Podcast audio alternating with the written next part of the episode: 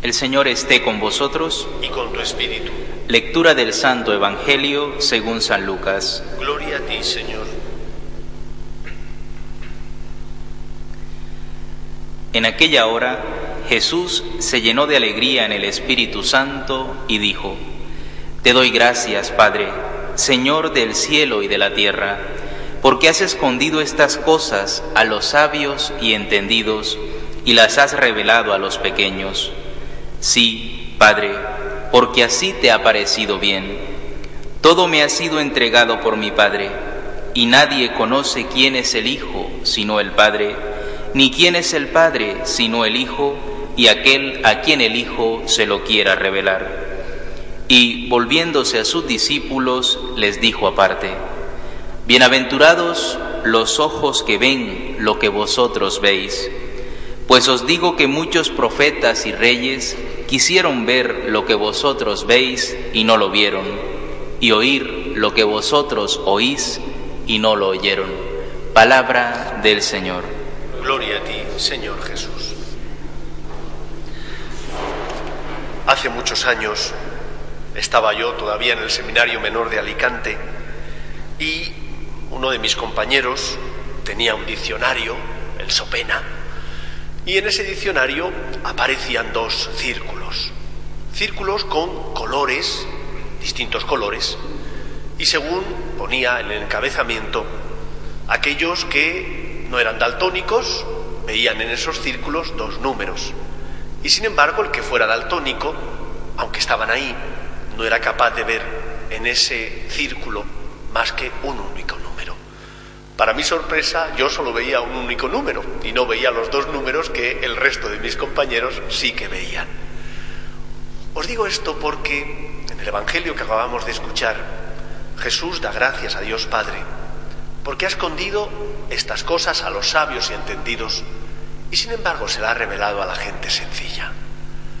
Cristo asumió nuestra naturaleza humana.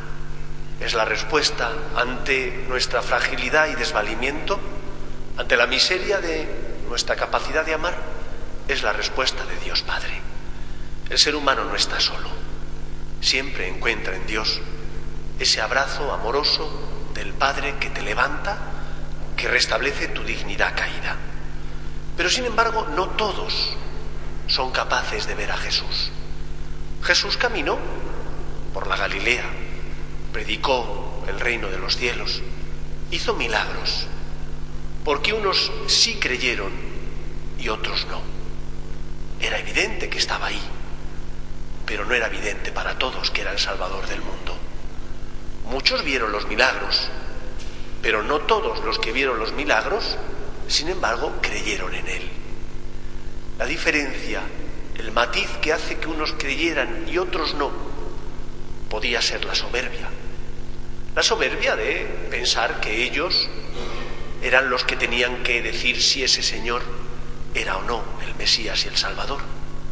Mientras que los humildes acogieron esos signos que estaban ahí, fueron capaces de verlos con los ojos de la fe, con un corazón abierto al misterio y a la respuesta misteriosa y sorprendente de ese Padre que es nuestro Padre Dios. Nos falta, y Francisco el Papa lo dice con frecuencia, dejarnos sorprender por el amor misterioso de Dios. A veces tenemos encasillado a Dios y Dios tiene que responder como nosotros queremos que responda. Pero Dios no responde como los hombres queremos que responda. Dios responde como Él quiere responder. Y somos nosotros los que tenemos que aprender a ser humildes, acogiendo lo que Él nos dice, lo que Él nos pide. Todos sabemos que Cristo está presente de distintas formas en nuestra vida, que una presencia eucarística, sacramental, que es la presencia de Jesús bajo las apariencias del pan y del vino. Sabemos que Él está ahí, pero sin embargo valoramos esa presencia. Pudiendo venir a misa, venimos siempre que podemos y lo hacemos de la mejor manera posible. O a veces venimos sin la preparación necesaria, porque no hemos querido ir a confesarnos, porque a lo mejor preferimos dar importancia a otras cosas antes que a Dios nuestro Señor. ¿Cuántas veces esto ocurre? Cristo está, pero tú no lo ves. Y si lo ves, no le das el primer lugar que le tienes que dar en tu vida, en tu corazón, entre tus prioridades. Aprendamos a ver a Cristo, que está en la Eucaristía, pero que también está en otras presencias. Y hay una presencia que nos resulta antipática, y es la presencia de Jesús bajo la careta de la cruz. Y todos sabemos que está ahí, en la cruz de tu enfermedad, en la cruz de tus dificultades, en las relaciones laborales, con ese compañero o compañera de trabajo. Ahí está Jesús. Pero qué fácil es decirle no te conozco. Qué fácil es decirle te doy la espalda. Qué fácil es huir de la cruz. Porque duele, porque pesa, porque es antipática, porque nos parece incómoda. Pero es Jesús. El que está en esa cruz es Jesús. El que viene a visitarte es Cristo. Lo puedes ver si le abres el corazón, si te fías de Él, si te pones en sus manos.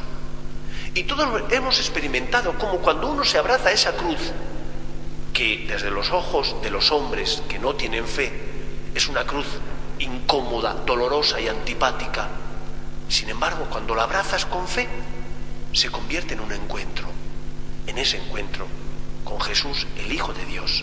Y se produce eso que decía Jesús, la alegría que sentimos, porque cuando somos humildes descubrimos a Cristo en esa cruz, que es antipática y dolorosa, en esa cruz que sin los ojos de la fe nos espanta. ¿Cuántas veces Cristo pasa? Pero pasa desapercibido. Pasa desapercibido porque no le queremos ver, porque buscamos otras cosas, porque buscamos nuestra comodidad y somos incapaces de verle. Él sale misteriosamente, aunque a veces nos cueste creerlo, sale a nuestro encuentro consolarnos, para que nunca estemos solos.